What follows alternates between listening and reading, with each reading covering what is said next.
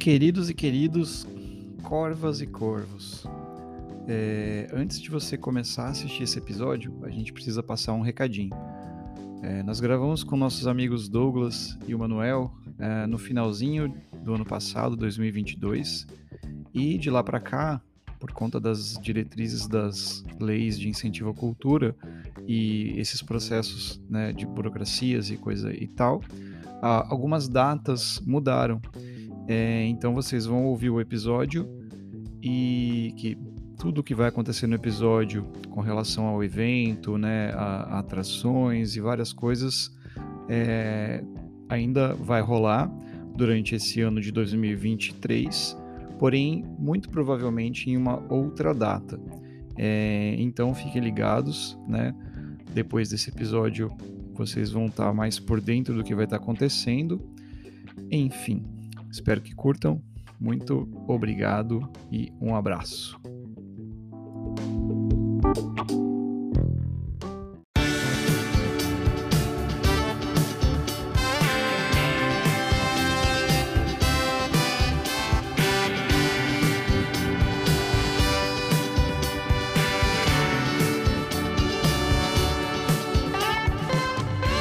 Meu nome é Marcelo Zarski e Thor Gordo me representa.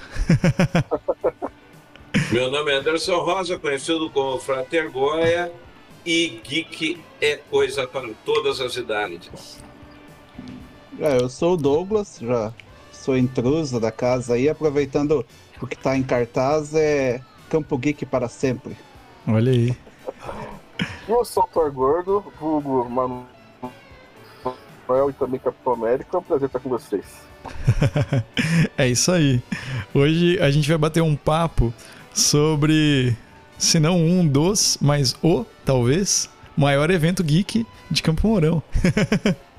que é a Campo Geek, né? Que já vai para sua segunda edição. Já era para estar tá, talvez na terceira ou quarta, mas a pandemia barrou, né? então, é, talvez na terceira, né? Era já tá para estar tá organizando a quarta. É, olha aí, ó. já. Mas, vamos lá, né? Deixa eu bater um papo sobre isso daí com o Douglas e o Manuel e mais algumas curiosidades e, e coisas da cultura pop nerd depois da vinheta.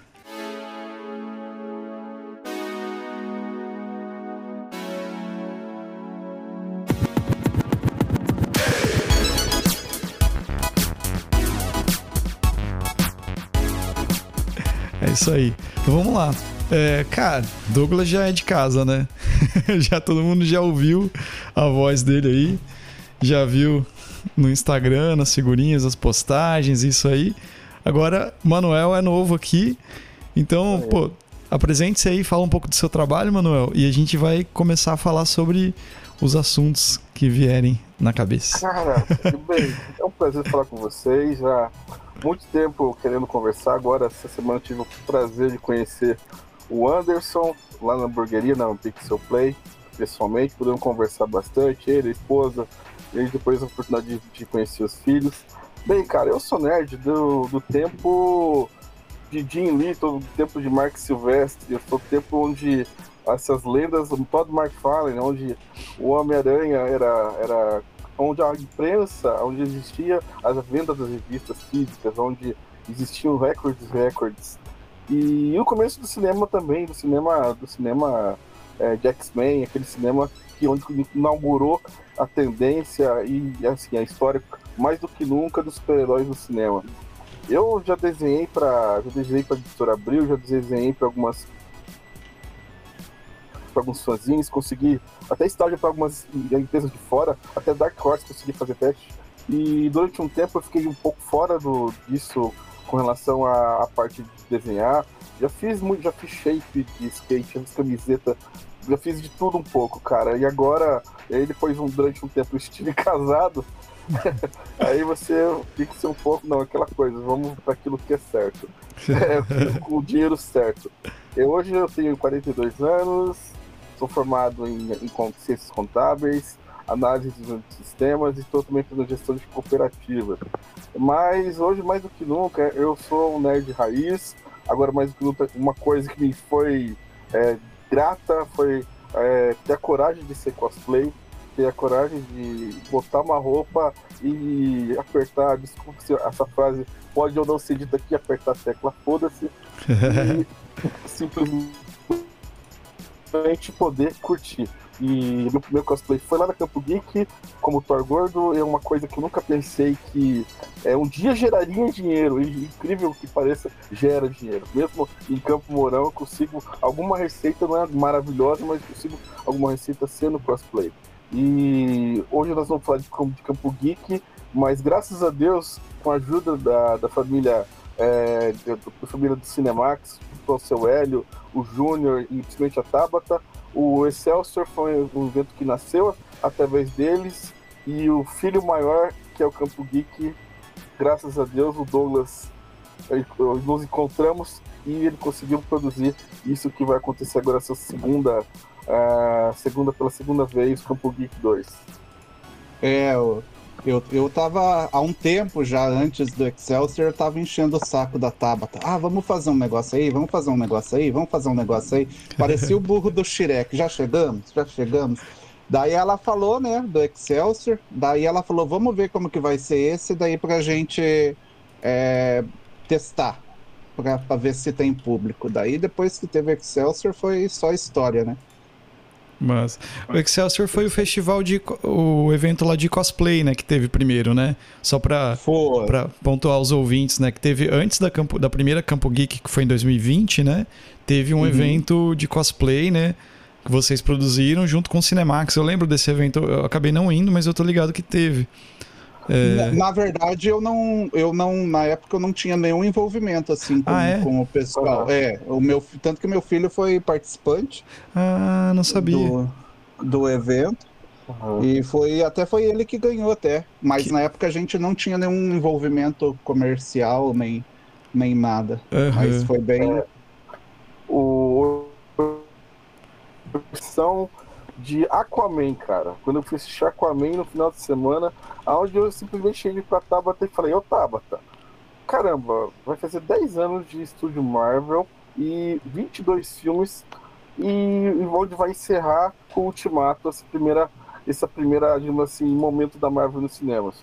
E eu falei, por que que não faz alguma coisa, tipo uma, um esquenta para para a questão do Ultimato, que era para acontecer em, em abril, maio, agora não acho que foi assim no maio.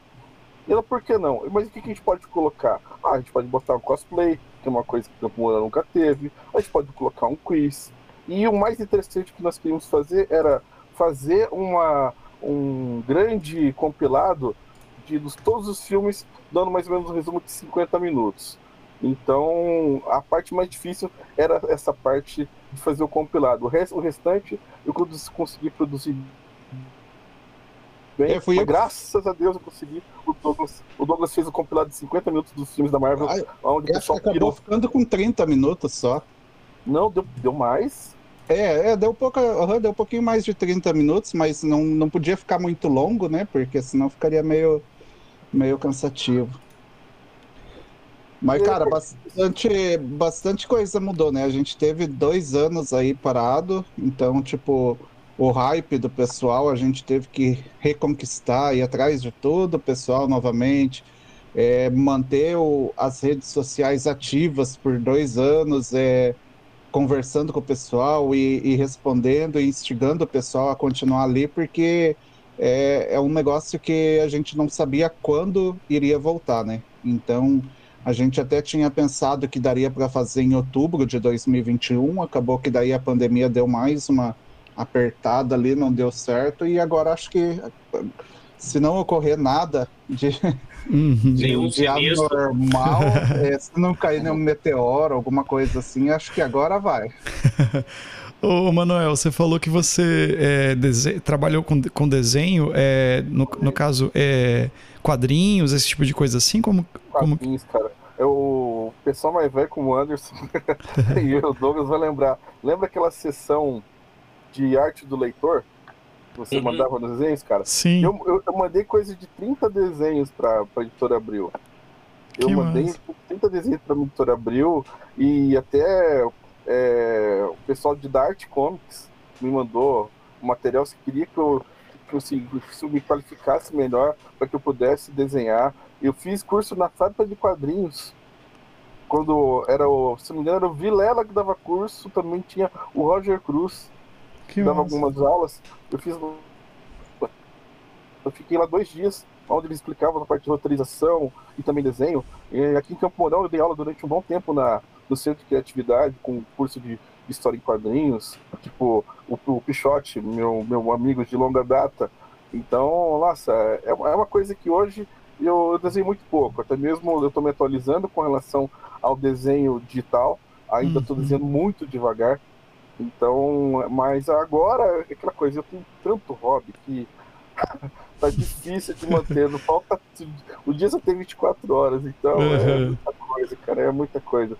É, e a gente que gosta desse universo, é, tem, agora, graças a Deus, a gente, nós temos muitas opções para a gente sempre manter um hobby, alguma coisa ativa, mas sempre, né, sempre, poxa, descobrindo coisas novas. E agora, uhum. meu, meu hype agora tá sendo mais o cosplay, é, agora vou para Comic Con para tirar minhas férias, então. Que massa. Tipo, vou a trabalho também, porque até pode dar o pessoal aqui, da mesma formação do Campo Geek, até algumas empresas que estão fechando conosco estão nos solicitando, ó, oh, vai lá no Campo Geek, vê alguma ideia de alguma dos estantes que vão, vão instalar, para a gente também colocar no Campo Geek. Algumas empresas já chegaram em mim e já perguntaram, ó, oh, como que eu posso montar um stand? Falei, ó, oh, já tenho uma coisa na cabeça, mas eu já fui uma vez e eu vou te passar novamente como é que está atualizado, como é que as coisas estão é, acontecendo, como disse o Douglas, é, o que aconteceu lá atrás, no nosso primeiro Campo Geek, Hoje nós vamos reformular e tentar fazer maior. E provavelmente a Comic Con, a CXP, vai fazer a mesma coisa. Então, vamos lá para garimpar a ideia e trazer o melhor para nossa pra nossa Campo Geek também. Uhum. Legal. Vou fazer uma pergunta para vocês. É, esse, você, a gente teve esse período aí de pandemia, né? E você sentiu assim que isso uniu ou desuniu? É, vocês perceberam? É, isso uniu ou desuniu o pessoal geek assim que teve na primeira? Como é que foi, Douglas? Em relação ao evento, eu acho que o pessoal é, ficou mais é, ávido pela próxima edição. O pessoal estava bem ansioso, então acho que o pessoal ficou mais unido em torno de, de, de aguardar a, uma segunda edição, porque no interior do Paraná não tem, né? Maringá não tem, Londrina não tem.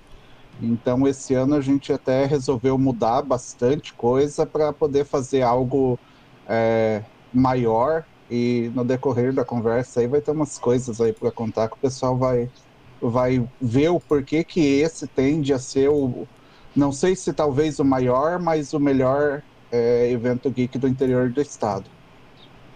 É, e deixa eu fazer uma pergunta. Fora o eixo Rio-São Paulo, que outros eventos tem assim nesse estilo? Cara, em Florianópolis tem a Floripa Comic Con, que é muito voltado para quadrinho e é um negócio gigante. E tem a FIC em BH, a, o Festival Internacional de Quadrinhos, alguma coisa assim. Eu acho que, a, e voltado da quadrinhos, acho que a FIC é a maior do Brasil até.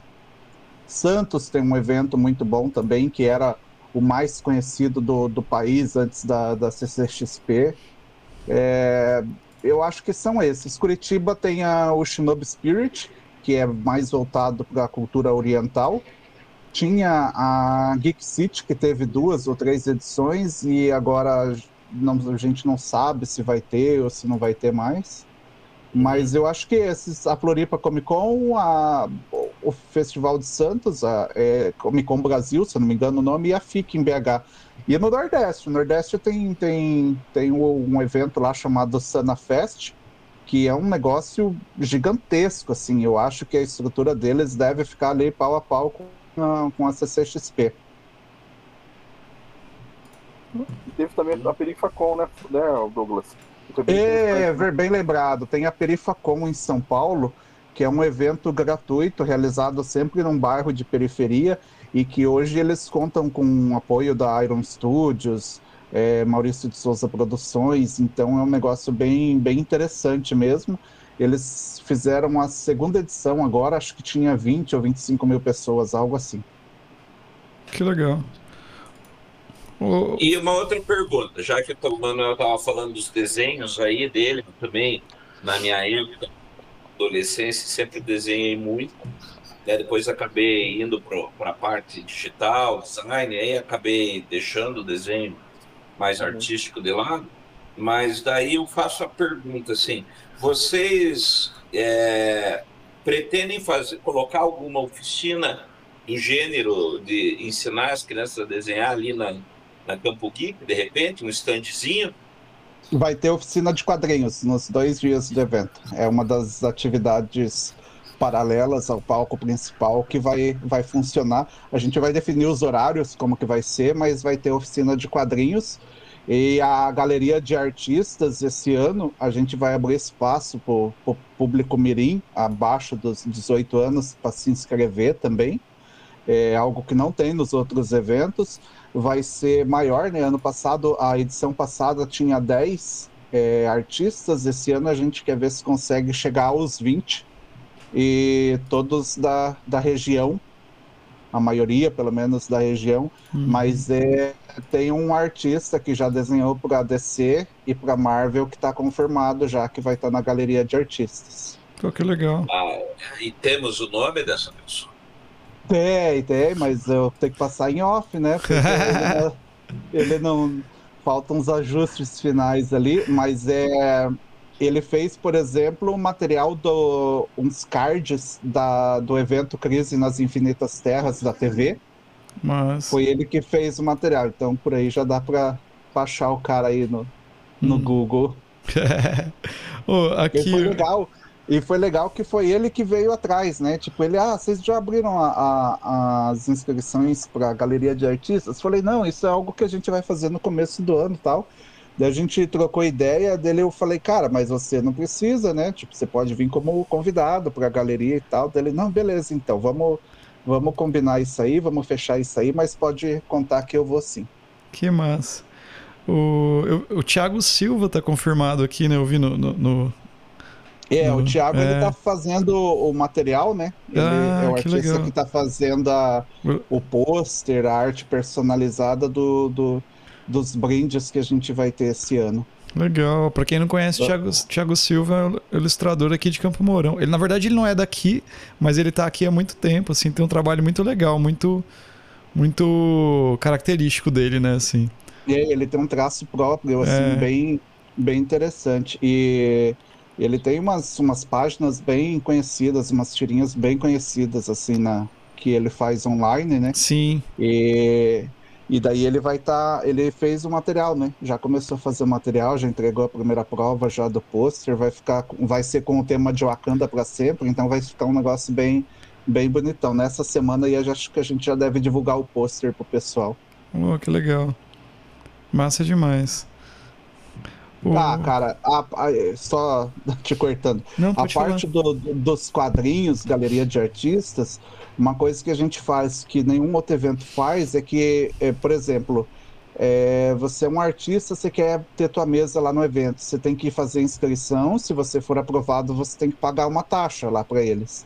Tanto que é, tá certo que não tem como comparar, né? Mas na CCXP eu acho que fica em torno de mil reais a mesa do artista. E a uhum. gente não cobra nada, né?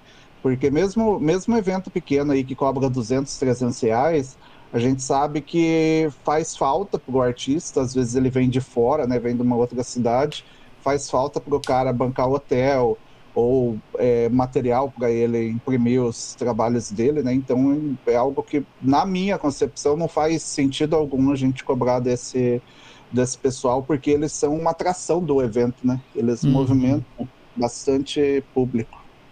Legal, mano. O, é, eu ia perguntar, o é, é, Douglas, que assim, é, como, assim, pra galera que, que tá por fora, né, assim, a gente já falou sobre isso várias vezes, assim, em off e tal, mas como que é, assim, para desenvolver esse trabalho, né, nessa é, área, né, vamos dizer assim, de entretenimento geek, né, vamos dizer assim, porque você não vive só disso, ou vive só disso, de, desse tipo de trabalho. como, como, que, como que é? Que nem o Manuel estava falando ali, que hoje ele, ele, ele é formado em contabilidade, né? Eu, eu também sou formado em contabilidade, mas nunca atuei na área, cara. mas assim, hoje vocês, né? Tanto você quanto o Manuel, vocês vivem só dessa dessa área de cultura geek, de cultura pop, ou vocês fazem outras coisas, né? Que nem a gente vê, tem bastante gente que trabalha com o YouTube. Tem o rapaz lá, que até a gente ficou de conversar para trazer aqui do Som de Peso, o Bruno Ascari, que ele trabalha, ele faz os vídeos de música, de, de discografias e tal, fora do horário de trabalho dele, que ele tem um outro trabalho que ele faz, sabe? E para vocês, como que é? Vocês vivem desse trabalho ou vocês têm um outro trabalho que, vamos dizer assim, que vamos dizer, soma com esse? Pode tomar frente aí, mano. Beleza. Não, eu, o meu caso, cara, hoje, hoje eu sou analista de custos e orçamentos na, aqui na Crédito Amo, em Campo Mourão. É, já estou na empresa há sete anos e trabalho hoje, hoje é, essencialmente com, com, com esse ramo. Até mesmo é, agradeço demais os, os meus chefes meus superiores da própria Crédito Amo e Coamo, porque é, afinal de contas é você, ah meu, mas o meu salário também é cosplayer. É, tipo, eu, muita gente que trabalha comigo fala, nossa, ah, o cara é o Thor gordo lá. E tem ô Thor, lá dentro do trabalho, ô Thor. É, é, muito legal isso. E, cara, eu faço, faço presença em lojas aqui no Cumborão, até mesmo fora. É, agora como também agora tem meu cosplay de Capitão América, eu vivo com, também com essa parte. Tô começando também, na, querendo fazer uma parte de vídeo, uma parte de edição de vídeo. E tô vendo também uma questão de consultoria, na parte de. Na, na parte de, da, da, cultura nerd, tanto na parte de comercial. Isso é uma coisa que eu tô querendo ver também, é para fazer uma, uma ajuda é, para algumas empresas que queiram uma consultoria na parte é, de entender o mercado geek, nerd geek. Como o próximo ano vai ter Campo Geek, o, o Douglas está fazendo o trabalho dele lá em Curitiba, e eu estou dando uma, uma ajudinha aqui no que eu posso, mas essencialmente eu não trabalho com. Não trabalho, minha renda maior é, é trabalhando como, como analista de custos. Mas eu também tenho uma renda extra fazendo cosplay, é, fazendo presença, também fazendo alguns outros free. Uhum. Então, mas é. É, essencialmente hoje eu consigo viver 100% de, de arte, como eu gostaria, mas, mas é necessário o complemento maior. É, eu vivo de arte, né? É que eu sou designer gráfico. Não, na verdade eu sou formado em design gráfico, é daí que vem a, a, a que paga os boletos, né? É, o Campo Geek, a primeira edição foi uma, uma edição para testar, eu não tinha experiência nenhuma com a organização de um evento de esporte. É, e hoje eu estudo cinema, eu faço cinema aqui na, na Hollywood Film Academy em Curitiba. É a área de produção, é a área que me interessa mais, é, realmente, né? Então já, já ficou bem de, de acordo com, com o que eu faço. É, mas hoje é o design gráfico. Hoje eu trabalho só como designer gráfico autônomo, já faz 15 anos, né? Então é daí que vem a, o pagamento das contas. Mas eu espero que no futuro breve é, eu consiga é, trabalhar e pagar contas somente com essa parte de, de produção de eventos e com outros projetos que, que daqui a pouco a gente pode falar também, uhum. que é na área cultural também.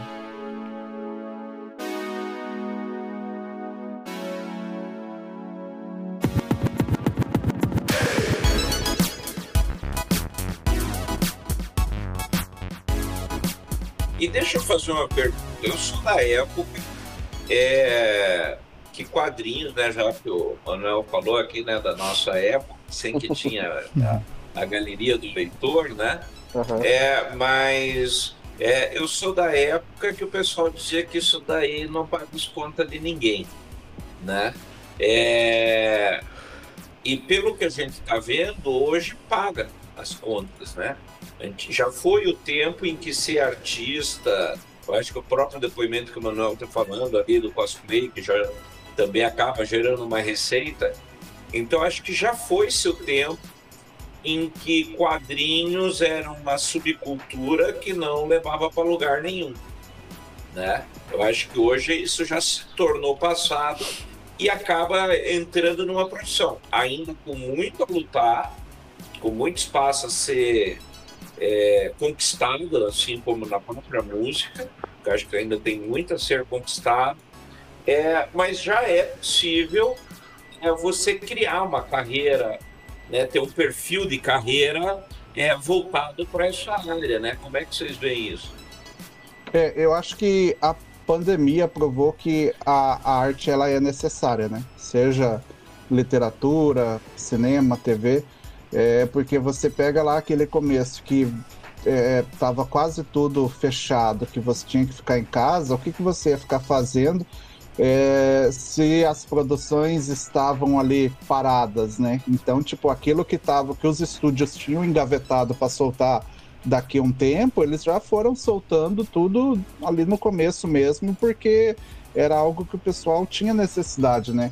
E a arte ela movimenta, ela movimenta muito, né? Ela é um mercado de, de trabalho que movimenta bastante dinheiro. É, ainda é complicado, principalmente em cidade de quando que tá fora, né, do, dos grandes eixos. Tipo, pra gente aí é, é algo complicado, mas tipo, alguém tem que tomar a frente e, e fazer essa dianteira aí para que outros possam é, quem sabe no futuro sobreviver disso, independente se está num grande centro ou não, né? Então, a parte de quadrinhos mesmo, antigamente você achava que o cara fazia um quadrinho sozinho. Não, o cara bola a história ali, ele mesmo desenha, pinta e faz tudo.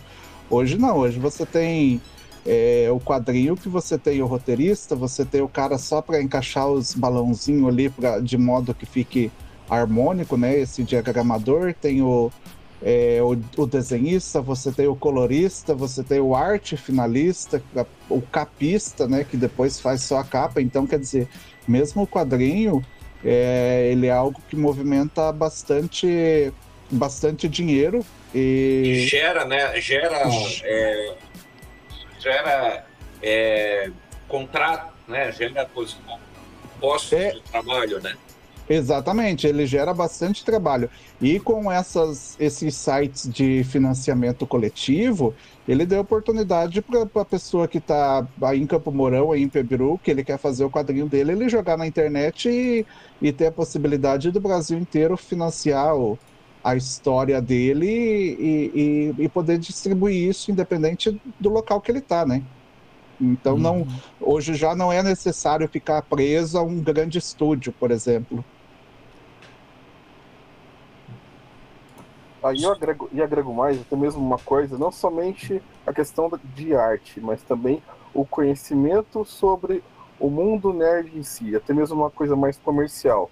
Eu acredito que várias e várias vezes o Douglas já pessoas ligadas que possuem um, digamos assim, um, um negócio ligado ao mundo nerd, nerd geek e te pergunte, oh, mas Douglas, eu preciso de tal opinião sobre isso, sobre aquilo. Como de vez em quando, até mesmo até a própria Tabata vem perguntar, oh, mano, o que, que você acha? Vai dar bilheteria ou não vai dar bilheteria? Como agora algumas empresas que, que estão se engajando no campo geek, estão surgindo no campo Mourão, então sempre é, teve chegado em mim e perguntaram, mas como, qual que é o público? Ah, a gente fala, olha, o público nó, vocês é, é esse e esse. É, porque muitas vezes a pessoa entra no mundo geek na parte comercial, mas não entende para quem está vendendo, para quem é o público-alvo. Isso ah, é uma coisa que, é, com, a, com arte e também com conhecimento, digamos assim, de vivência, a gente consegue ter mesmo dar uma orientação. Então, hoje, até a parte de influenciar com o pessoal mais nerd, a gente consegue ajudar e fazer, ah, muitas vezes, alguém alavancar uma, um, sua parte de, de vendas, ou enfim, a sua comunicação visual, é, enfim, o, o seu negócio. Uhum. Tá, tá, fechado o. E, ah, e, esse, e esse daí é caso real. A gente não vai falar quem que é, né? Mas é, é um negócio que aconteceu aí na cidade mesmo, né? Então, então tipo, é, é, um, é uma... Vai além da, da arte, né? Vai a parte de consultoria e, e tudo mais, né? Então hum. é bem interessante mesmo. É, tanto que o cinema abraçou isso daí de, com força, né, cara? Tipo, a, o, o, lance do, do, do, da cultura pop, do geek, assim, que virou uma máquina de fazer dinheiro, né? Tipo, é, é. muita é... coisa saindo, né, assim. a apresentação do, do, do evento para esse ano, é, que eu tenho enviado para o pessoal que quer expor e tudo mais, fala justamente disso, né? Do legado da primeira edição do Campo Geek, porque a, a, única banquinha que existia na cidade, aquela que tinha do lado da Sanepar, ali na Capitão de Bandeira, ela uhum. já tinha fechado alguns anos da, da, antes da, da edição passada do Campo Geek. Então a gente. A única, a única empresa que a gente tinha na cidade voltada a esse segmento era o próprio cinema, né? Uhum. Não tinha nada além disso. Então hoje é, tem a, a, depois do evento teve a franquia Tapiticas que abriu na cidade. Uhum. É uma franquia desse porte aí, você pode saber que o pessoal investiu pelo menos na faixa de 300 a 400 mil reais para colocar uma, uma franquia dessa na cidade, gerando emprego e, e pagando imposto. Então, tipo, é um negócio que por si só, só essa franquia já seria algo é, grandioso que o evento talvez ajudou a abrir uhum. a visão do pessoal que fez esse investimento. Mas tem mais, né? Tem a, a pizzaria Capitães da Pizza, é, tem a própria Cafofo 351, que mudou de lugar para uma loja maior e foca bastante nesse público agora. Uhum. Tem o, o, próprio Cinemax, que eles estão é, bem mais abertos a ações promocionais e esse tipo de coisa, bastante cosplayer indo. É, fantasiado para assistir os filmes, né? Só, uhum. só para poder ir assistir o filme. Aí tem a hamburgueria que abriu aí agora, que a gente estava falando antes de começar a gravar, que é a Pixel Play, né? Uhum. Então, quer dizer, é, é, são eventos aí que se você somar, é perigoso chegar aí na o investimento desse pessoal aí é, fora do além do cinema, é perigoso chegar na casa do milhão de reais dentro Sim. de uma cidade é, desse tamanho, né? Para um público que é muito nichado, né? Então, tipo, não é pouca coisa. Então, uhum. eu acho que é, é importante valorizar esse mercado. Sim. É, é que eu, aí agora deixa eu fazer um depoimento aqui. Porque o que acontece, eu acho que é uma coisa legal, por exemplo, na época que eu jogava RPG ali no final é, dos anos 80, começo dos anos 90, né, meados dos anos 90 ali, que foi um boom assim que abriu muita loja em Curitiba, que abriu ali o a Itiban, todo esse pessoal, né? Chico ali abriu, aí tinha a Rock tinha várias lojas aí em Curitiba. E aí a queixa dessas lojas, inclusive era uma queixa é, que o Chico tinha, é que você tinha é, a pessoa, o pessoal do RPG era um bando duro, era uma turma que não tinha grana né? Então era um pessoal que queria, né? Não tinha grana, inclusive a, a minha geração é a geração que copiava tudo via xerox. Então uhum. um comprava, fazia vaquinha, um comprava o livro, ficava com o livro e o resto xerocava o livro para poder jogar, né? Porque era muito caro. E ainda é, né? Livro de RPG ainda é o artigo que eu acho caro pela faixa de, de livros assim. Só que hoje o que eu acho que aí entra nesse assunto que o Douglas falou, de repente você ter lojas que estão investindo, por exemplo, Campo Mourão, é que hoje nós envelhecemos. Os jogadores de RPG é, da minha geração envelheceram e hoje são pais, alguns até avós já, e que incentiva os filhos e netos a consumir isso. Então a gente não só nós consumimos, né? Como eu fui lá na, na, na abertura da Pixel Day e vou em todos os filmes quando estreiam lá no, no, no lá no, né, no Paraná. É, e, e, daí hoje a gente banca isso aí. Né? Antigamente a gente era os filhos que não tinha dinheiro para comprar. Hoje a gente é os velhos, né? Como é que diz que está na idade do lobo, né? Que quer. É fazer autoafirmação, e daí você aí você compra os produtos né, geeks, você compra, investe nas, nos quadrinhos, você compra aquele quadrinho que você nunca teve grana para comprar, você compra roupa, incentiva seus filhos a fazer cosplay, e aí acho que é isso que está criando, meu ver, essa mudança de cultura, que permite, como o próprio é, Diego falou na, na, na, entrevista que a gente fez prévia da Pixel Play, era um sonho dele de mais de 15 anos aquilo ali. Então o cara ficou com a vida pensando, poxa, velho, eu se você olhar 15 anos é o espaço de uma geração. Ele Sim. ficou ali pensando, cozinhando a ideia, cara, eu quero abrir um lugar assim que as pessoas possam. Isso, pá, pá, pá, pá, pá. Ele construiu o local fazer hamburgueria.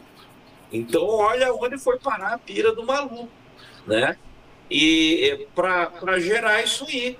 Então, acho que quando a gente pensa nisso que o Douglas falou, que você de repente tem uma cidade de 90 mil habitantes, é, é, um investimento que pode chegar da ordem de um milhão ou mais, é, então, acho que já até talvez mais, é, você hoje está trabalhando com esse, com esse enfoque, que você está pegando os pais ali, os, a, a, a, geração mais velha, a geração mais nova, é o seguinte, né, que era um mercado que não havia há 30 anos, por exemplo. É, e, e, também a popularização dos eventos, né? Hoje mesmo, é, cidade pequena, é, tem, sempre vai ter alguém ali organizando alguma coisa, fazendo uma reunião. Então, esse tipo de coisa é, é interessante, né? Porque ele faz uma, uma movimentação da, da economia local, de um mercado criativo que às vezes o poder público não faz ideia que, que existe ou que mereça ser incentivado, né? Então, é, a primeira edição a gente fez ali na, na cara e coragem, sem nenhum é, incentivo público nem nada, né? Uhum. Tanto que tanto que essa edição é, eu, eu já tenho o apoio da Superintendência Geral de Inovação do Paraná. Só que ele é o quê? Ele é um, ele é um apoio institucional. Eles, eles não fazem um, um investimento de, de nenhum centavo dentro do evento, né? Mas é, por exemplo, é um investimento é, é, cultural, né? Um, um, uma institucional que eles fazem, que vai ter uma entrevista é, falando do evento no site da, da TV Paraná, do site da Paranaturismo, provavelmente isso é, reverbere no, no site da TV Educativa, alguma coisa assim, né, que é a uhum. TV do Estado, e com isso você atrai, atrai a atenção também da mídia comum, né, RPC, SBT, esse pessoal local, para fazer a cobertura do evento, fazer a divulgação do evento, né, é uma uhum. questão que é, a, ajuda a gente a furar a bolha, né, porque a gente sair em site de cultura geek, a gente está pregando para convertido, né? A gente tem que furar, furar a bolha. Então é esse tipo de atenção que a gente precisa é, atrair para atrair mais público para o evento, para o pessoal ver que isso tem uma, um retorno é, financeiro, tanto para o pessoal que faz a, vai expor no evento, como para a cidade de uma maneira permanente, né? E, e a primeira edição provou que dá para dá para é, investidor ter esse, esse tipo de ação permanente na cidade, né?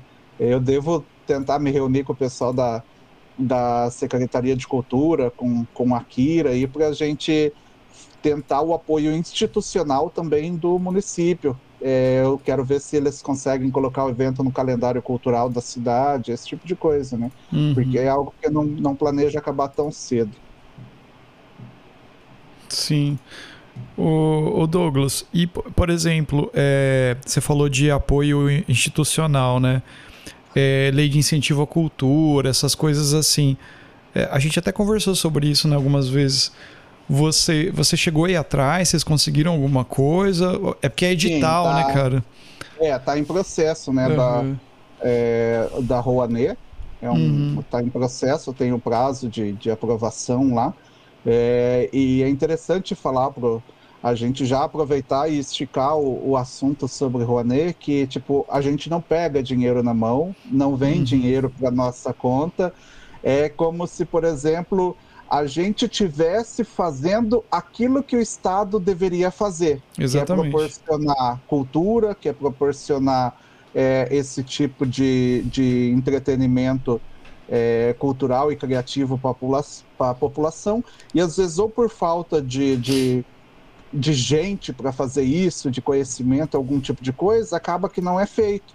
Uhum. E daí é, qualquer pessoa, empresa pode ir lá e, e apresentar a sua proposta, e você vai ter essa, essa contribuição que as empresas elas podem destinar até 4% só, tipo, não é dinheiro a rodo, como o pessoal pensa. É, as empresas podem destinar 4% daquilo que seria pago ao imposto de renda para investimento no, no evento. Só que a empresa pode é, exigir estar é, tá presente no evento, né? Ela, ela faz o investimento ali como patrocinador e ela está presente no evento. E tem ainda um, uma, um número de inúmeras contrapartidas sociais que a gente precisa fazer, né? Tanto a parte de doação de ingressos, é, contrapartida social após o evento, que seria, é, no caso que a gente está vendo, é um curso de 40 horas para até 100 pessoas, algo nessa faixa, onde o curso não vai ter é, custo nenhum para essas pessoas, né? Então, tipo, a gente está fazendo. É, é como se fosse um prestador de serviço do Estado. O Estado não consegue fazer, vai um preponente lá e, e faz isso pelo Estado. Então, tipo, não.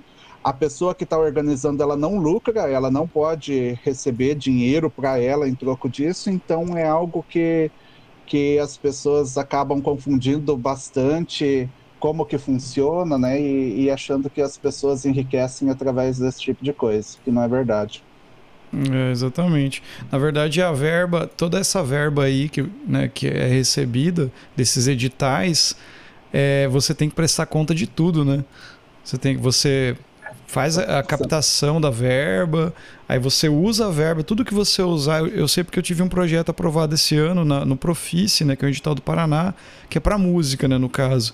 Então tudo que você faz, você tem que prestar conta. É, tem dinheiro destinado a, por exemplo, hotel. Então você tem que ir lá no hotel, emitir nota fiscal que você ficou, sabe? Tudo certinho. Então não é uma bagunça como foi dito por aí, né? é, e nem toda, e nem toda empresa pode ser fornecedor também, né? Se a Exato. pessoa não conseguir emitir nota fiscal, ela não pode ser prestadora de serviço para quem está é, fazendo uso desse, desse artifício, né? Então, Exato. por exemplo, se eu quiser comprar é, uma Marmitex para a pessoa que vai estar tá lá na portaria no dia do evento, se essa empresa que vai fornecer a Marmitex não puder me dar uma nota fiscal da Marmitex que custa 20 reais, ela hum. não, eu não posso pegar desse fornecedor. Então, tipo, é algo muito é, detalhado, muito hum. cheio de, de regras, assim, né? E, e como tem que ser, né? Porque você está uhum. é, usando dinheiro público, um né? investimento público. Uhum. Então, mas é algo que convém as pessoas procurarem um pouquinho mais, né? Antes de, de sair falando por aí. Com certeza. Bem, Marcelo, só um adendo, cara. É. acredito que o maior beneficiário que o Campo Geek entre no calendário de Campo Mourão, região, vai ser aquela pessoa que vai ser o nosso parceiro. Vai ser aquela uhum. empresa que vai estar lá dentro do evento, porque ela vai estar se expondo durante dois dias, onde vai passar potencialmente de dois, duas mil a, sei lá, a quatro mil pessoas ali dentro.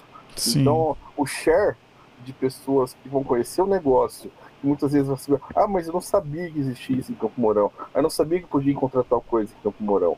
Como se eu tivesse a minha empresa hoje em Campo Mourão, é, nossa, pô, por favor, eu quero trabalhar, eu quero que o Campo Geek seja um evento fixo e eu quero estar dentro dele, porque o maior beneficiário não vai ser o Douglas, o Douglas não vai enriquecer uhum. por causa do Campo Geek. Quem vai ganhar, quem vai gerar receita, quem vai receber receita durante todo o ano vai ser a empresa que vai estar lá dentro do Campo Geek vendendo. Vai ser aquele nosso parceiro que vai estar se divulgando e, cara, um lugar melhor não existe. Vai uhum. ser é, você você pega, por exemplo, aí uma, vamos supor, uma empresa de camisetas. É, supondo que essa empresa ela tenha 10 clientes ali por dia que chegue ali compra, no final do mês, se ela abrisse de domingo a domingo, ela teria 300 clientes, né? É, e isso no mês. E daí ali num espaço de dias, às vezes você tem mil, mil quinhentos clientes passando em frente à tua loja ali. Em dois dias, você condensa ali é, em dois dias o que você teria às vezes em cinco meses no teu comércio. Então, hum. tipo, é, é um investimento muito, muito bom. O ticket médio da, das vendas da edição passada do pessoal foi muito satisfatório. Tanto que teve expositor que veio do interior de São Paulo e, e disse que tinha sido muito bom para eles. Isso que a gente pegou ali já o início da pandemia quase, né? Dia 14, 15 de março, no dia 16 de março fechou a cidade. Foi o, um dos últimos eventos, né? Exatamente. E fora também uma coisa que a gente tem que salientar, Marcelo e Anderson, uhum. que a questão comercial relacionada ao mundo nerd não se fica não fica mais somente hoje pregado com relação ao cinema. O cinema aqui em Morão é um grande fomentador, onde a maioria das pessoas sai de casa e vão até lá assistir. Mas a gente não pode esquecer que existe ainda o universo do game, existe o universo do streaming, porque, por exemplo, ano que vem, a pessoa que vende uma camiseta, que vende uma, uma loja de jogos, ano que vem tem Last of Us em minissérie, tem Game of Thrones, a série do Game of Thrones, tem a série do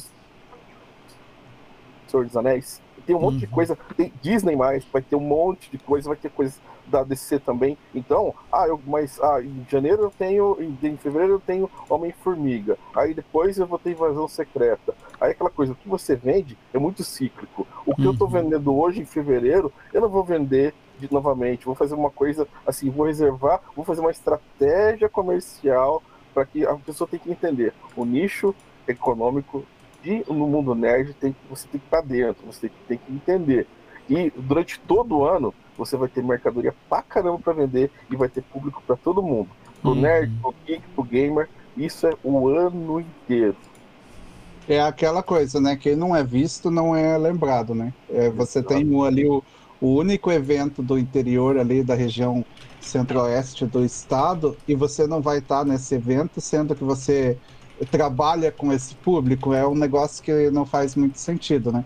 Tanto que a edição desse ano, é, o slogan dela é onde todos os mundos se encontram, né? Porque esse ano a gente tem ali a parte gamer, tem a parte de é, tem a parte de HQ de, com, com desenhista conhecido, tem streaming, tem cinema, então, tipo, esse ano vai ser algo, tem a parte de RPG, realidade virtual, então vai ser bem bem diferente, assim, a primeira edição a gente não sabia direito, a gente estava é, marinheiro de primeira uhum. viagem, né? Então a gente teve bastante coisa ali para estudar, para melhorar, colocar no papel para saber como que esse ano poderia ser melhor. Tem noite já que eu acordo às vezes no meio da noite pensando, meu Deus do céu, falta falta seis meses já. Caramba. Tem gente que fala que tá longe, mas na minha cabeça é muito pouco tempo que falta. pois é, né? Mas é legal demais. E falando um pouco, a gente, a gente tá falando de Campo Geek, né? Falando aí, tem como falar algumas coisas que vão rolar já, que já estão confirmadas? Ou alguns spoilers, assim, do que tá certo, mas ainda. Rola? Tem, tem. Ó, a gente tem 20 horas de programação de palco em dois dias. São, são 10 dias. Esse ano a gente provavelmente vai começar meio-dia. A edição passada começou às 13 horas e até às, às 20, né? Uhum. Essa a gente vai começar provavelmente meio-dia e deve terminar por volta das 10 da noite. Uhum. Nos dois dias. É, vai ter show musical nos dois dias. Né, a balada, o pessoal pediu muito a balada otaku, que é, que é algo que aqui no Shinobi Spirit em Curitiba é algo bem tradicional. E a gente vai fazer esse ano, é, com uma banda bem, bem bacana. No segundo dia vai ter uma apresentação musical que é baseada num, num filme é, de humor, de comédia, que é um negócio assim hilário. É uma, é uma apresentação que mistura música e, e teatro, então é um negócio assim que vai ser bem bem diferente. É, deixa eu, tô até aqui com o meu cronograma aberto aqui. A gente vai ter novamente o quiz para o uhum. pessoal. Uhum. Vai ter uma palestra sobre mulheres na, na arte, com duas artistas visuais bem conhecidinhas do pessoal aí. E vai ter um painel do, do Cinemax para falar sobre a história do Cinemax. E provavelmente nesse painel a gente vai soltar o primeiro. É, no ano que vem eu gravo um documentário aí. Eu quero gravar um documentário aí na cidade que é o Causos do Cinema Moronense. Uhum. E provavelmente nesse painel a gente vai soltar o trailer. E daí a gente vai pensar numa, numa forma de, de fazer a exibição teatral desse, desse documentário. Vou fazer uma noite de gala, quem sabe lá no, no Cinemax, alguma coisa assim. É, tem a Inuki Prince, né? Que ela é uma cosmaker bem conhecida de São Paulo, que o pessoal pediu bastante ela. E a gente já, já fez a divulgação do painel dela. É, no sábado ainda tem um dublador. Algumas pessoas talvez já tenham pegado quem que vai ser, mas tipo, é o cara que vai levar a cria- vai atrair o público de 10 anos e o cara de 40. Então, tipo, pra mim ele é um dos três melhores dubladores do país, né? Não, não vou falar o nome do- de todos, senão vocês já Uhum. vão pegar. É, tá cedo pra anunciar ele ainda, é um nome assim gigantesco que o pessoal pediu a exaustão, assim. Olha um pouco- Eu acho que teve pelo menos uns 100 pedidos pra trazer ele Caraca. mensagem. É. Uhum. Aí a gente tem o concurso cosplay e encerra com, com o show musical. Uhum. É, no domingo, a gente tem. Ah, tá, eu esqueci de falar, cara. A gente. Talvez o pessoal se interesse. Pode ser que se interesse um pouquinho. A gente vai fazer o maior campeonato de FIFA do interior do estado. Olha aí. Não vai. Não vai ter limite de, de inscritos. Se tiver 100 inscritos, 200 inscritos, a gente vai agilizar para começar é, antes. A gente já tem um parceiro ali com o Manuel, já conversou para a gente é, fazer as prévias. E as, as semifinais e finais vai ser no, no palco, no telão. Então, tipo, vai ser o maior campeonato de FIFA do, do interior do estado. E aí o pessoal parece que gosta, né? Não, a galera aqui curte, cara. Vixe, então, eu, eu, eu não sou o grande fã de, de jogo de futebol nem na vida real. mas, mas a galera pira, mano. Tem uns amigos meus que a gente tem um grupinho de, de game, assim, cara. Eu gosto de Tony Hawk, por exemplo. Mas no- a galera pira no FIFA. Adora. Nossa, é. to- entrar, os caras estão jogando FIFA. Então Só acho que pra é- não esquecer, então, em março, acho que é em março, vai ter um show aqui em Curitiba com uma das bandas que faz parte da trilha sonora do Tony Hawk. Daí Olha você aí. vem pra cá pra ir no show. Bora lá. É, cara, no domingo vai ter um, um painel com um cartunista que, tipo, eu sou muito fã das tirinhas dele. E, e, tipo, ele tem milhões de seguidores. E daí Uhum. acabou que, eu, que na primeira a gente não conseguiu, né, acertar com ele pra ele vir. E acabou que o cara simplesmente resolveu morar em Campo Mourão agora, meu. Caramba. Que é o. Tá, a gente não anunciou ainda, mas já estava planejado para anunciar no meio da semana, então já vamos soltar aqui, e daí deixar você anunciar, deixar você anunciar no podcast primeiro, daí eu faço post, que é o Will Leite, das, da tirinhas da Dona Nésia. Ah, que legal, Cara, cara. Ele, ele tem milhões de seguidores, as tirinhas são muito divertidas, que são as, as velhinhas lá mal-humoradas, né? Aham. Então, eu acho que vai ser algo assim que o pessoal vai gostar bastante do, do material dele que ele vai levar pro evento. É do Will tirando, né? Isso, Tô aham. ligado. Que massa. E o cara, tipo, um- eu sigo ele no Twitter, né? E daí eu planejava já falar com ele. Daí ele postou lá, "Ah, cara, agora eu tô morando numa cidade que é tudo plano e eu vou em todo lugar de bicicleta. Aí eu olhei lá, Twitter, é, a localização em Campo Mourão. Falei, ah, cara, não pode ser. Bom demais pra ser Que verdade. massa. A gente vai ter uma, um painel sobre cultura oriental. No, vai ter um painel. Peraí, deixa eu falar o resto, daí depois eu Tá. falo esse, que esse é grande. É, a gente vai ter de volta o, o- ao concurso cosplay no domingo. E vai ter painel sobre quadrinhos. Tem. é, e daí tem esse cara. Cara, ele faz um trabalho assim sensacional. É, tipo, a gente vai levar o indicado ao M pro Campo Geek, se, Oi? Se a agenda dele não, não mudar até, até maio, assim, que permita que ele vá, mas a gente já conversou, já tá meio que tudo certo. É o Ivan Mizanzuki, o criador do podcast O Caso Evandro, que Ah, virou que legal. documentário premiado ali no Globoplay e Sim. foi Ivan- indicado. Foi amigo meu. É! Aí, ó. Inclusive, se você olhar no meu canal do YouTube, lá no FR Goia, você vai ver que tem um, um, um episódio chamado Anticast 160, que é sobre Goécia, umas coisas assim, que é quando o Ivan ainda estava na faculdade. cara. Então. então, ele é um cara muito legal, muito acessível, cara. Muito gente Sim. boa. E, então, e indicado ao M agora, né? Então, tipo, Pois é. um evento do interior levando um indicado ao M pra, pra conversar com o pessoal e tirar foto. Cara, eu foi. Eu conversei com ele e ele foi super solícito com, com a ideia de ir pro evento. Foi algo assim que eu nem, nem acreditei, assim. Então, tipo, eu acho que pro pessoal do podcast, que é algo que tá muito em alta aí na, na região, que eu vi que tem vários podcasts aí já, Tem. eu acho que vai ser um até um aprendizado até para o pessoal que está começando, né? Com certeza. Então eu acho que vai ser importante ouvir a opinião dele, ver como que se constrói uma narrativa de podcast, transportar isso para virar uma série documental num, no, no terceiro maior serviço de streaming do país, né? Que é a Globoplay, e daí ser indicado ao Emmy. Então, tipo, não é, não é qualquer anúncio, né? Uhum. E daí tem, cara, esse daqui é um grande talvez, porque a gente tá conversando já há algum tempo, mas tipo, ela tem uma agenda muito complicada, muito apertada, porque ela vai gravar para fora, no exterior agora. Ela tá fazendo dublagem de jogo e ela é a protagonista de uma série da Netflix.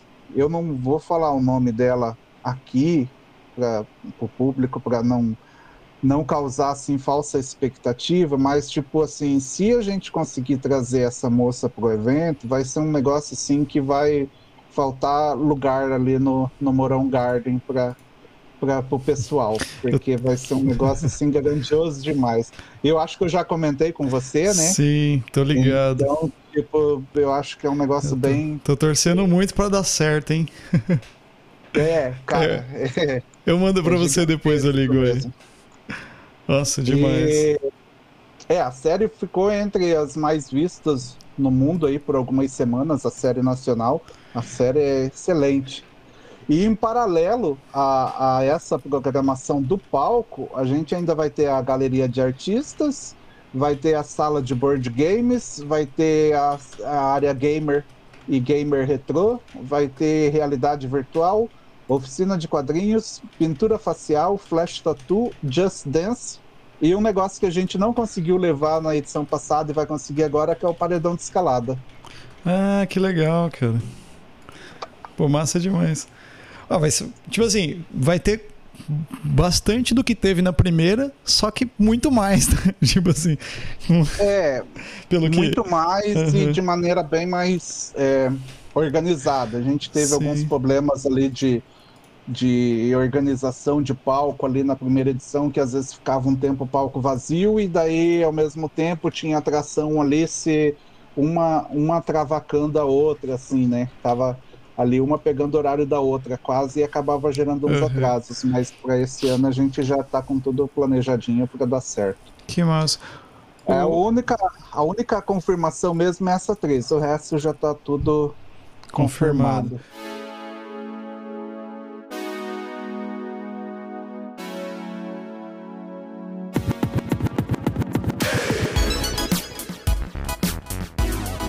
Tipo assim, empresas assim que nem ano passado teve no, no passado teve a Piticas, teve algumas empresas daqui, a- acho que Amo Livros, né, tava junto com vocês, algumas coisas de camisetas.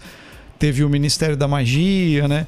Algum, alguns desse- dessas empresas, algumas dessas de- de- dessas pessoas já estão confirmadas também ou vocês ainda vão abrir para para Não, confirmar? não, algum, algumas já tá. A Cafofo 351 já tá confirmada. A Legal. Cafofo 351 é o estúdio de tatuagem. por- Deixa eu até pegar o nome do pessoal aqui, porque senão eles vão me bater de eu falar o nome de todo mundo E esquecer o, o deles, né? Aham. Eles ficaram com um espaço enorme ali, acho que eles vão levar três ou cinco tatuadores. Pô, que É legal. um, é um pessoal de tatuagem é, daí da cidade que eles, tipo, a agenda dos caras assim é para daqui meses, né? Que massa. Então vai ser legal de ver eles no, no evento.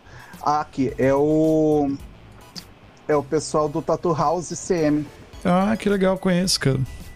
Então eles vão em três, não sei se eles vão em três ou cinco tatuadores pro evento. Que massa. Pô, legal pra caramba. Então, Eles e estão. daí eles estão abrindo um espaço maior, cara. Que é uma galera, assim, que tá se juntando para fazer, vai, vai ficar bem legal, cara. Uhum. Vai ficar uma coisa meio Miami Ink, tá ligado? Legal. Nós Nossa, estamos dando preferência agora, por enquanto, para captar empresas aqui da região. Uhum. Nós, o Douglas tem contato com N uhum. é, empresas, mas a gente está tentando trazer as empresas para o Mourão. E demonstrando, também eu sei que tem lojas aqui no Mourão que são de grandes franquias, gente, é, após agora a virada do ano, como eu vou agora para a Comic Con, vou trazer material, vou sentar com essas empresas e falar, olha, a tua empresa principal, ela tá lá na Comic Con e você uhum. tem mercadoria também para participar do Campo Geek. Então, isso vai ser uma material que eu vou trazer, vou até mesmo até dar consultoria para as empresas para poder mostrar, olha, o stand que você pode montar vai ser assim, o conteúdo que você vai colocar vai ser isso, então vai ser importante. Uhum. E o, eu acredito que as empresas que estiveram no primeiro, no primeiro Campo Geek vão querer retornar. O, uhum. o, o, tem, é, tem uma ideia de trazer é, várias empresas, principalmente na parte também de livro e quadrinho, ele quer trazer umas empresas maravilhosas, além, acho que, da própria Emo Livros, para ter uma, uma diversidade é, uhum. maior também, para que a, você tenha a oportunidade de ter aquela graninha guardada e poder comprar um material é, diferente que você vai encontrar é, em uma banca física que você tem que sair lá para Maringá, para Londrina ou Curitiba, para que você tenha a oportunidade de você encontrar na Campo Rio. Uhum. E também materiais de, de, franquias grandes para que você possa comprar também ali. É, eu estou em conversa com duas editoras é, alternativas, assim. É, uma focada em quadrinhos, eles estão. É uma editora nova, de, elas têm acho que um ou dois anos, e eles estão com um destaque nacional assim muito grande. É, e a outra é uma editora mais que tem um público mais, é, como que eu posso dizer, mais nichado, mais adulto. Uhum. Então, tipo, as duas são editoras paranaenses, e, mas eu acho que vai dar certo de levar eles também.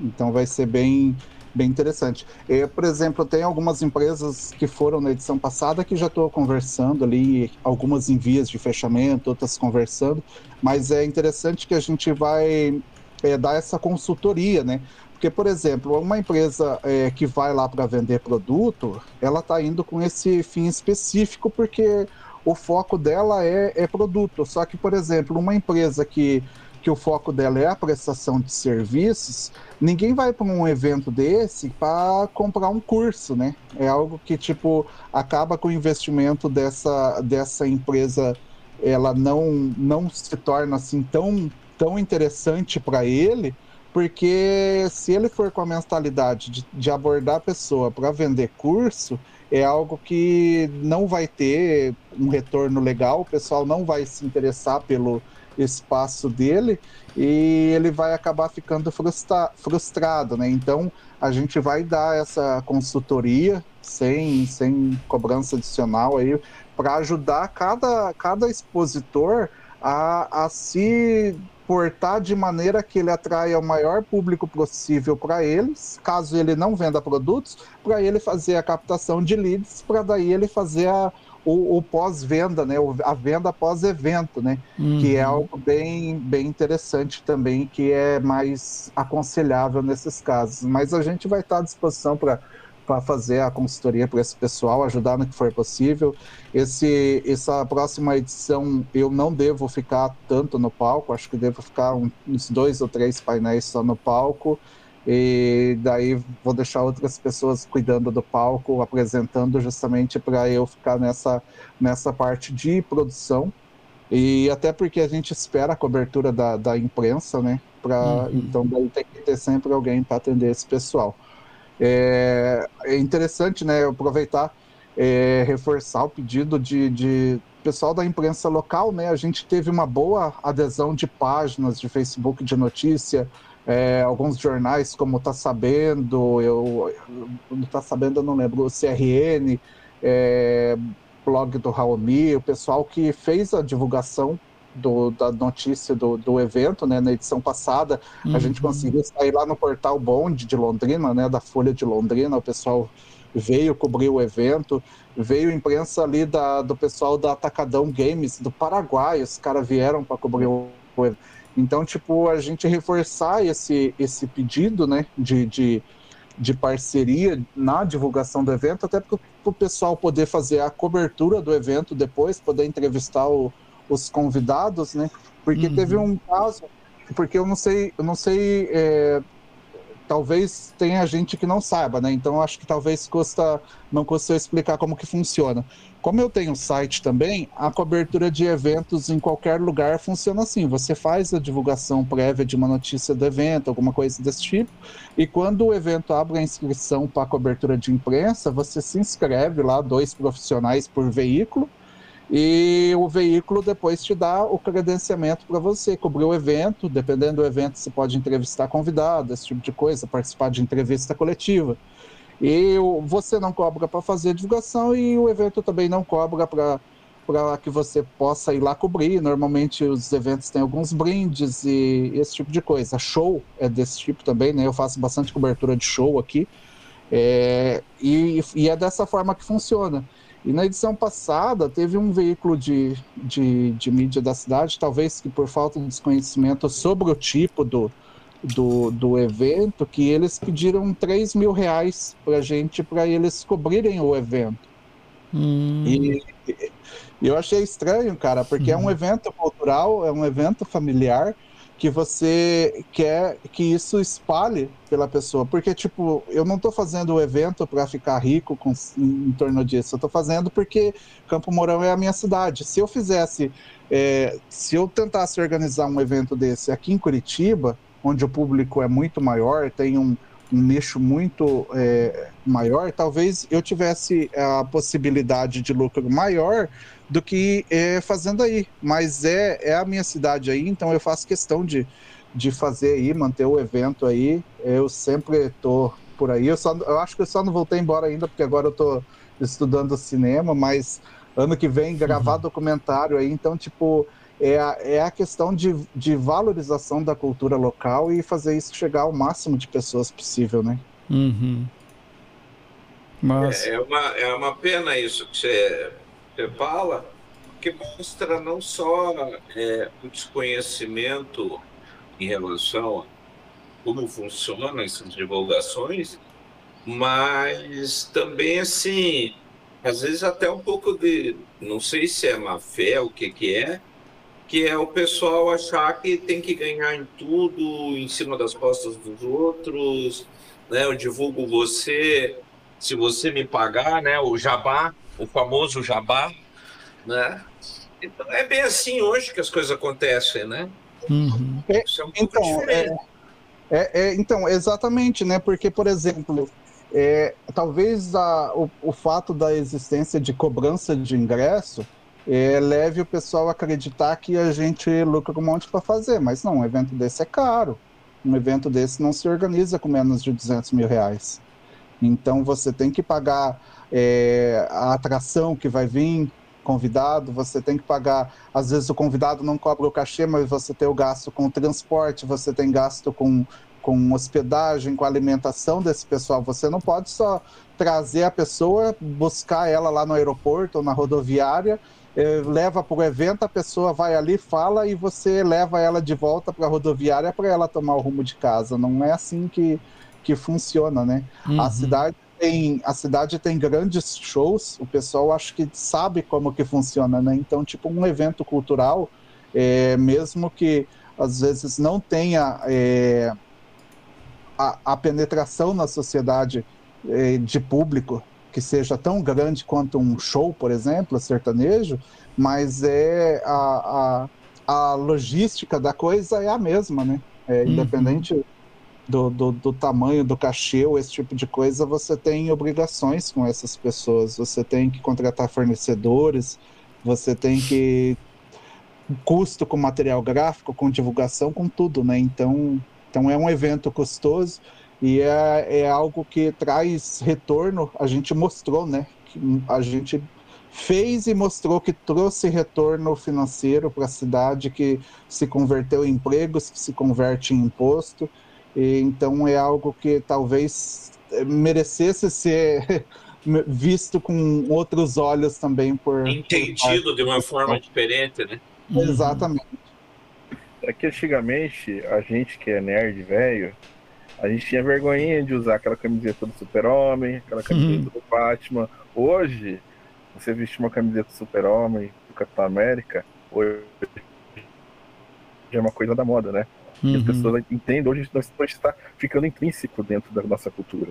E isso tem que ser levado a sério, porque muito tempo atrás se falava: ah, o cinema de super-herói não vai render, não vai dar certo. E veja que hoje, é, quais empresas que ficaram agora as gigantes de mercado? É, Disney e Warner. Uhum. Absorveram Universal, Paramount, é, Fox. Agora, cara, é aquela coisa, a cultura nerd geek, cada dia vive vive na, em cada um. E, e exaltar isso, eu acredito que é um ganho para todo mundo. É um ganho de cultura, é, para aquela pessoa que fala assim, ah, quadrinho não é cultura. Pô, desculpa. Vai se informar. Uhum. Se você não apoiar um evento que é da tua região, poxa, é um despreparo absurdo. Falta um pouco dessa imprensa, ter um pouco, um pouco mais de, de tempo e um pouco de mim, um pouquinho de estudo para poder entender que é uma área gigante. É, então aproveitando podcasts, jornais, é, Uhum. TV, rádio, chamem a gente aí para a gente dar entrevista e falar sobre o evento, que vai ser bem, bem divertido. A gente vai com com o maior gosto. Cara, eu tava esquecendo, tem, fora essa atriz, tem outros dois nomes que eu tô conversando e que talvez dê certo. E sei que você não ia falar. É, cara, eu não posso, não dá pra falar o nome dos caras, mas eu, eu, eu estive num evento que, que eles estiveram há pouco tempo. Eles estão relacionados assim diretamente ao talvez a maior empresa de quadrinhos do Brasil e relacionada ao cinema também ao mesmo tempo. Eu vou passar em off ali para vocês depois, mas tipo é um negócio que se der certo eu vou ficar muito contente é, de maneira particular assim, porque são dois nomes gigantescos também. É ligado a uma terceira mais gigantesca ainda também, né? Cara? Mais legal. Ligado a uma terceira mais gigantesca ainda, né? É, aham, cara, é um negócio Yeah. muito. Os caras são diretamente ligados a uma, a uma lenda nacional da, da cultura. olha aí. E um, e um é uma lenda entre, o, entre a internet de quadrinhos, cara. Nossa. Fica- É, É uma lenda. O cara praticamente, quando a, a internet ainda era mato, ele já tava lá, cara. Olha aí. Fiquei curioso agora. cara, eu vou passar a ler pra vocês, mas, cara, a gente tá torcendo pra dar certo. São dois nomes que eles viriam juntos pra um Olha aí. painel. E daí depois a atriz também. São, são as únicas confirmações pendentes que a gente ainda tem. Que massa. Cara, eu acho, ó, é, tem também ainda a questão esse ano que a gente criou os ingressos premiums, que é dar acesso ao passaporte para os dois dias do evento, é, fila preferencial para tirar foto com, com os convidados, e o pessoal tem direito a alguns brindes personalizados, que é copo de acrílico, pôster A3, é, a eco bag, é, tem algumas coisinhas a mais ali. Mas, tipo, cara, foi um sucesso. Acho que hoje eu, eu, a gente faz a virada de lote, né? Hoje, dia 15, Uhum. e eles restavam 16 ingressos desse, desse convite premium apenas. Olha aí, cara. Que massa. O pessoal, o pessoal gostou bastante. Aderiu. O pessoal foi em peso. aham. Ah, que bom, cara. Eu divulguei pra caramba pros meus alunos aqui. pra Cara, galera. foi. Tá, tá sendo muito bom. Então, tipo, pro, pro pessoal que tá pensando em ir investir no evento aí, fazer ser expositor do evento, faltam seis meses pro evento ainda. A gente já vendeu quase metade do, do que vendeu de ingresso é, da edição passada. Olha aí. E, cara, uma coisa que na primeira edição a gente não sabia que tinha tanto público assim, que a gente vai dar bastante atenção agora, é a questão da cultura pop oriental, né?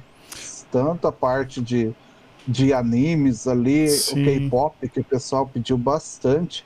É, a gente, eu ainda estou procurando alguém bem especialista nessa área Uhum.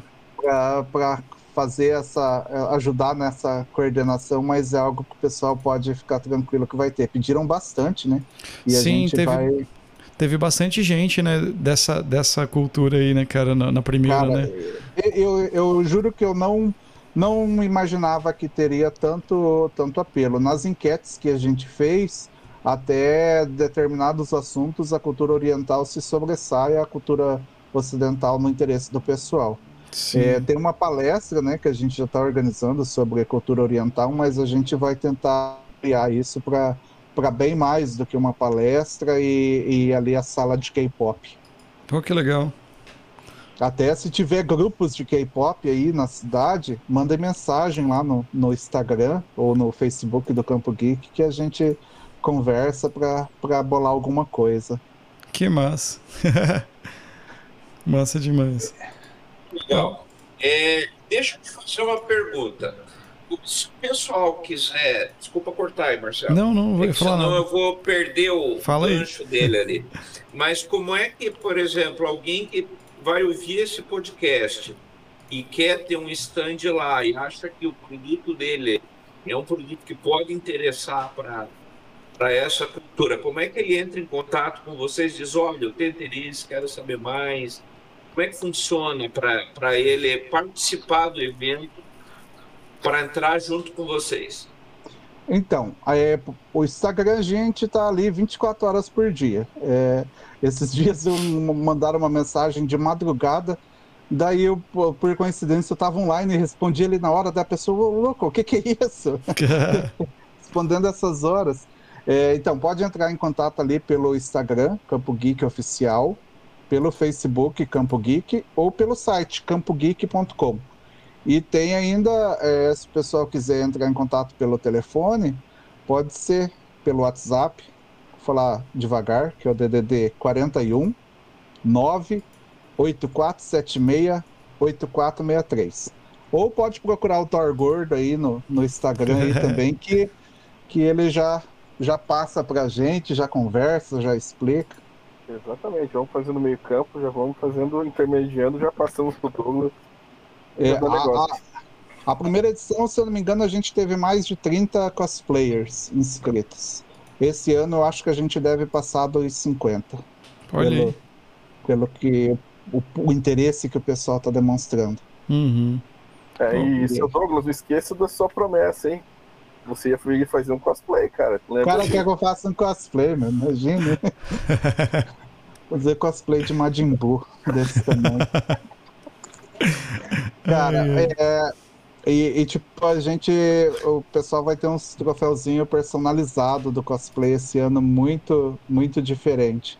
A gente tá, esse ano a gente tá, tá tá cuidando desses pequenos detalhes, assim, porque esses itens, às vezes o pessoal se importa mais com um item colecionável do que com, sei lá, um prêmio em dinheiro, porque é algo meio é, simbólico, né, pra pessoa. Às vezes ela ganha o prêmio em dinheiro lá, daí ela, ela não tem como postar isso. Para um cosplayer, às vezes, esse reconhecimento público é, que ele possa demonstrar de alguma forma serve profissionalmente para ele também, né? É, uhum. No caso, a, no, igual igual o Manuel, hoje ele faz é, os freelas como cosplayer. É, se ele fosse campeão, vamos supor que ele fosse campeão do, do é, vencedor do concurso cosplay, tendo ali o troféu para exibir, é isso daí subiria o cachê dele, né? Com certeza. E só, já foi, falou em cosplay, a gente também só tem que agradecer. Isso nós vamos passar também o link desse podcast pro, tanto para o Rodrigo, o Rodrigo Avani e o Deodato, que são dois incríveis cosplayers que estão confirmados no Campo Geek. O, até mesmo o Rodrigo é, apareceu no fandom da DC Comics, foi um dos melhores cosplays de, do Lanterna Verde e Adão Negro. O Deodato, que, nossa, a apresentação dele, tanto que ele é um, um concurso com relação ao nosso concurso, porque ele é absurda a apresentação dele. Quem não viu, vai ver no Campo Geek novamente e vai ver a presença do Rodrigo Havana, que é um cara excepcional, um cara fantástico. E o pessoal vai ter novamente a oportunidade de ver esses dois que são ícones da parte de cosplay no Brasil inteiro. É, aqui em Curitiba, por exemplo, nos concursos, é, nos eventos que eu ia, era comum eles estarem os dois entre os três primeiros lugares. É, o nível deles assim é muito é, é muito profissional, bem acima assim de quem está é, fazendo por brincadeira ou quem está iniciando. Então, tipo, a apresentação do Jafar do, do Deodato é algo que eu nunca tinha visto tão um negócio tão bem feito assim por um cosplayer. Uhum. Que massa. A interpretação, a dança, nossa, é, é muito bom, é muito ah, é, O que eu acho mais fantástico do cosplay dele é a questão da maquiagem. Que ele consegue deixar o rosto dele com uma aparência da animação 2D, que é. Eu não sei como que ele faz aquilo lá, mas a primeira vez que eu vi, eu falei, putz, esse cara é muito foda. ele fica com a boca meio poderoso chefão, né? de Corleone, com a boquinha, aquela cuca de, de italiano. Então fica muito legal. É, é perfeito, é incrível. Mas. Cara, e a gente acha. Depois. É que agora o pessoal já vai entrar no, no modo Copa e esse tipo de coisa, mas a gente vai. Vai fazer umas ações promocionais ainda, fazer umas caça ao tesouro aí, distribuir uns ingressos pro pessoal é, procurar na cidade, né? Porque a primeira edição, antes da gente fazer o anúncio do nome, fazer anúncio do evento em si, a gente fez alguns virais com uma hashtag e aquilo bombou. Eu lembro que o pessoal compartilhava, a gente fez o, o Superman chegando na cidade, Mas... é, o carro do Harry Potter, e tipo, e o pessoal não sabia o que, que era. Quando a gente anunciou, é, o pessoal surtou, né? E então esse ano não tem como a gente fazer segredo desse tipo de coisa, né? Uhum. Então a gente uhum. vai fazer diferente, vai distribuir umas caças ao tesouro aí pela, pela cidade nos próximos meses. Oh, massa. O, dá para fazer um sorteio pelo, pelo, pela página do do, do, podcast. Do, do, podcast também, do Bico do Corvo. Exatamente. Não, isso daí é certeza, né? Mas a gente vai. Mas é legal fazer essas, essas uhum. ações, porque o pessoal sempre eles é, vão gravando, tirando foto e esse tipo de coisa é bem, bem interessante, é porque, até porque diverte, né? É como se você já começasse o evento meses antes, já proporcionando algum tipo de, de entretenimento pessoal. Já começa o aquecimento. É verdade. Exatamente. Pô, massa demais. Pô, gente, só agradecemos o papo. Sempre muito bom. O conhecer mais desse tipo de trabalho também, né? E saber mais do evento, né? Que é um evento que a gente começou, a gente conversou sobre esse evento lá no começo do nosso podcast, bem no comecinho, né? A gente falou sobre o evento, depois o Douglas veio, conversou também com a gente, foi, foi bem bacana. É, naquele podcast lá foi essencial, né? Porque como a gente era marinheiro de primeira viagem, uhum. vocês puderam apontar assim umas falhas assim cruciais que ocorreram e que a gente é, foi a primeira coisa que a gente correu atrás para consertar para essa próxima edição, né? A gente esqueceu de falar que vai ter praça de alimentação de volta para o pessoal, vai ter área de descanso. Uhum. É, esse ano vai ser lá no Morão Garden, então o pessoal do cosplay vai ter uma, uma estrutura bem mais confortável para eles poderem é, se arrumar e descansar e esse tipo de coisa. É, quem não comprou ingresso ainda, é, corre, que talvez ainda, quando esse podcast for pro ar, tenha algum ainda ingresso premium, mas senão a gente já vai estar tá no segundo lote de vendas, né? O hum. segundo lote agora é importante falar do valor social também do ingresso, né? O ingresso ele custa, ele, o segundo lote agora vai estar 40 reais a meia entrada para um dia ou 60 reais para os dois dias uhum. no, no, segundo lote. E esse valor ele é mediante a doação de um quilo de alimento não perecível. Daí no dia do, do evento o pessoal faz a doação do alimento e na, na edição anterior, a gente doou mais de 300 quilos de alimento lá para a Casa de Apoio ao Doente com Câncer de Campo Mourão. Então, tipo, a gente está pensando no social em todos, todas as etapas do, do evento, né? A gente fez a doação de 100 ingressos na edição passada para alunos de escola pública. É, esse ano a gente vai triplicar esse valor. A gente tem ali algumas escolas, pessoal que a gente faz a, a, a doação, né, uhum. para os alunos, aquele pessoal que não, que a gente sabe que não pode comprar, que a gente sabe que o valor é baixo, né, um valor acessível, mas mesmo assim a gente vive num, num país de, de, de condições muito desiguais, né, então uhum. a gente faz esse tipo de, de doação para o pessoal poder comparecer ao evento e se divertir lá também. Uhum. Legal. Bom demais. o prazer também conhecer o Manuel, né?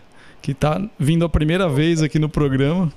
Muito obrigado. E sem, e sem também esquecer uma coisa, que o próximo podcast nós vamos gravar né? tá prometido. Assim que o Douglas vier aqui, nós vamos gravar um podcast lá na Pix Hamburgueria. Olha aí. Sentado lá no segundo andar, né, Sérgio? pessoal precisa conhecer lá. Exatamente. Porque realmente é um espaço muito show e é uma coisa que eu falei lá e vou falar aqui também, não só em, pela hamburgueria, mas é, pelo Campo Geek, assim, é que, de novo, é, eu, como da velha guarda, é, eu lembro muito de como a gente era carente de eventos e de lugares é, e coisas assim. E principalmente quero reforçar uma coisa que eu coloquei lá, que é assim, no geral, quem é fã assim, de cultura geek, o nerd de carteirinha mesmo, é, no geral, é uma figura um tanto solitária. Né? Então, passo tempo lendo seus quadrinhos, jogando sozinho em casa ou online, etc. Mas é uma pessoa que socialmente é meio arredio. E aí, quando você tem eventos né, como a Campo Geek e locais como a, a Pixel Play, é, ele encoraja a pessoa a ir lá, porque ele vai lá e às vezes ele não fala em casa com os pais, que os pais caguei com cultura nerd, mas ele chega lá, ele conversa com o cara de uma outra mesa que está do lado, que ele escutou o cara puxando um assunto que ele entende, ele vai lá e começa a conversar. Então isso ajuda essa uh, o jovem nerd de hoje a socializar, né? E parece que isso é pouco, mas é muito legal isso. E inclusive, se a gente pensar também, é, é como eu falei, é um programa para a família toda. Então, de repente, quem vai ali na, na Pixel Play ou quem vai numa Campo Geek é, é, um, é um projeto para a família inteira. Não é só para ir aquele, né? Ah, o meu irmão é nerd, vai ele. Vai todo mundo, cara. Vai pai, vai mãe, vai irmão, irmã, namorada, vai todo mundo, cara. Então, uhum. assim, é um evento que ele é muito legal porque ele é inclusivo. E acho que isso é uma coisa é, que vale muito a pena salientar, é, porque isso, para mim, é uma grande diferença. É uma grande diferença. Às vezes, eu adoro música, mas, por exemplo, Marcelo vai fazer, ah, vou tocar jazz lá, não sei aonde. Não é todo mundo que toca de jazz, né? Então, o pessoal já tem até camiseta, né? É, vá assistir ao jazz e não me chame, uhum. né? É, a gente sabe, porque são coisas bem pontuais, assim, que tem que ser, você tem que curtir para ir lá. Agora, quando você tem um local como esse, né, é, é, né tanto a hamburgueria como uma Comic Con, a, a Campo Geek e tudo mais, isso aproxima as pessoas. É, de repente, pô, eu sempre quis ir, quis ver qual é, e vai lá, cara. Uhum. É, você então, forma é... um coletivo nerd, né? Pois é, você não é isso, você forma um coletivo nerd, velho. É. Né? Então, acho que isso é uma coisa que é muito legal de, de, de reforçar, é, porque às vezes as pessoas não se antenam nisso. Uhum. Né? E, e acho que isso é essencial. Então, é um evento para todo mundo, de todas as idades. Né? Leve o pai já, é, faz a família lá na Banda Vision lá. Ele tem aquele gibi do Visão lá, que ele tem a família lá. Uhum. Vai todo mundo da família do Visão, vai todo mundo é, é, acho que vai, as pessoas vão participar com outra cabeça. E acho que isso é uma coisa muito legal. É um ambiente sadio, é uma cultura sadia. Isso, e principalmente por ser inclusivo. É verdade.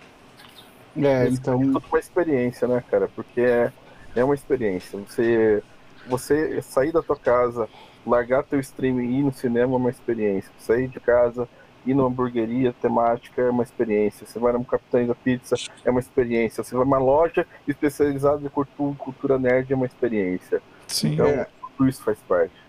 Ah, uma cena que eu não esqueço da, da primeira edição foi a, a menininha que tava de cosplayer da Hermione, que quando ela foi falar com o dublador do Ron, ela começou a chorar, ela não se aguentou, e daí ele começou a chorar também ali no palco. Então, tipo, é esse tipo de, de, de coisa já vale a pena você, o, o ano inteiro de trabalho para a realização de um evento de esporte.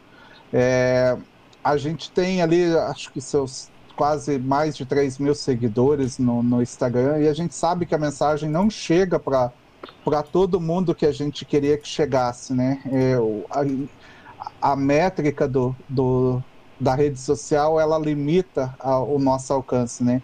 Então é, a gente esse ano, no começo do, de 2023, a gente vai voltar ali a adotar uma, uma tática de marketing pré-internet e até queria pedir colaboração dos dos diretores dos, dos colégios e do núcleo de educação que autorize a gente fazer a, a divulgação sala a sala. É, a gente vai aproveitar essas, essas divulgações ali, panfletagem nas salas para fazer alguns, alguns sorteios, alguma coisa assim de ingresso. Então eu queria pedir a colaboração do pessoal aí para deixar a gente fazer essa panfletagem aí e fazer essa divulgação, porque é um evento que fala diretamente com o estudante, é um evento completamente cultural e acho que é, é interessante até para incentivar aqueles adolescentes que, que é, passar a trabalhar nesse mercado da cultura criativa, né? Mas tem que fazer mesmo. É, e, e daí, cara, é, se vocês, quem estiver ouvindo aí, se vocês conhecerem é, pessoal ligado aos cinemas do Cineplaza, ou, ou, ou acho que o outro que tinha antes era Cine, Cine Império, alguma coisa assim, da década de 60 e 70 na cidade, se vocês trabalhavam, era familiar de dono, tem alguma história engraçada para contar referente a esses cinemas, entre em contato aí com o pessoal do do podcast aí, que eles encaminham o contato para a gente, porque ano que vem é, a gente vai gravar um documentário aí na cidade, que é o Causos do Cinema Moronense. Então, o pessoal que quiser participar desse, desse documentário aí para dar seu depoimento é muito, muito bem-vindo. Eu estou com outro documentário em produção agora, tá comecinho ainda, que é o, o cosplay como ferramenta de superação pessoal, que é pessoas que utilizaram cosplay para superar algum trauma, algum problema pessoal, até para poder se tornar mais sociável, né? Então é bem, bem interessante, é um projeto interessante. Terminando esse, no começo do ano a gente começa a gravar em Campo Mourão o, o documentário daí. Que massa. Bom demais. Isso aí, gente. Um grande abraço. Mais, mais uma vez, muito obrigado por estarem aqui. E muito provavelmente vamos se trombar mais vezes aqui, né? Opa! ou, ou na hamburgueria, preciso ir lá ainda, não fui, não consegui ainda. Mas... Preferencialmente lá. Preferencialmente lá. Bom demais. É isso aí.